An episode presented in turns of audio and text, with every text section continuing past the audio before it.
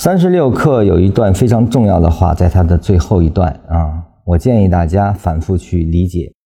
这段话的深刻理解是非常有助于你能找准缠论到底干什么的定位的。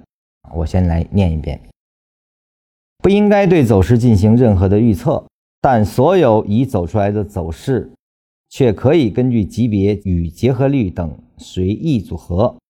无论如何组合，在该组合下。都必然符合本 ID 的理论，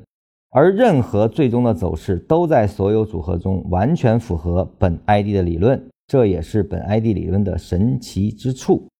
无论你怎么组合，都不会出现违反本 ID 理论的情况。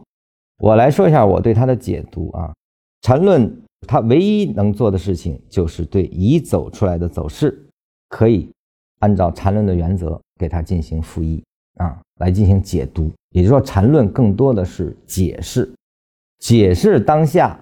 因为这个解释当下才对我们的交易有重大指导意义。因为有了这个当下的解释，我们才知道我们现在身在何处，将走向哪里。而这个走向不是必然发生，而是它可以走的模型发展，能让我们在出现的那一刻，我能识得它。我知道这个是不是我要的，以及我应该用多大力量去把握它，啊，也就是说，解读才是缠论的根本，而不是预测。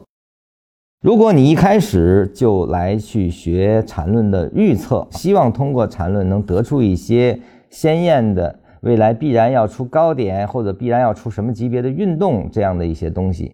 那你缠论一定是学不通的，因为缠论不解决这个问题啊。未来无论出现什么样的走势，那未来出现的那个走势，站在未来出现完的那个当下，依然是出现完的，也就是缠论只对出现完进行合理的解释和构建，不对未来将出现什么进行唯一的猜测，这才是缠论之用啊！你也只能是把握这一点下，能让我们真正看清市场，它来这儿起作用。而不是预测，抛弃一切的预测，不在预测上对缠论产生诉求，反倒缠论于你来说是最有用的。否则，你还会落入原来的预测的圈套啊！把一些未来不一定出现的事情当成一种必然发生，这个对你的交易一定成为你的枷锁，一定成为你的陷阱。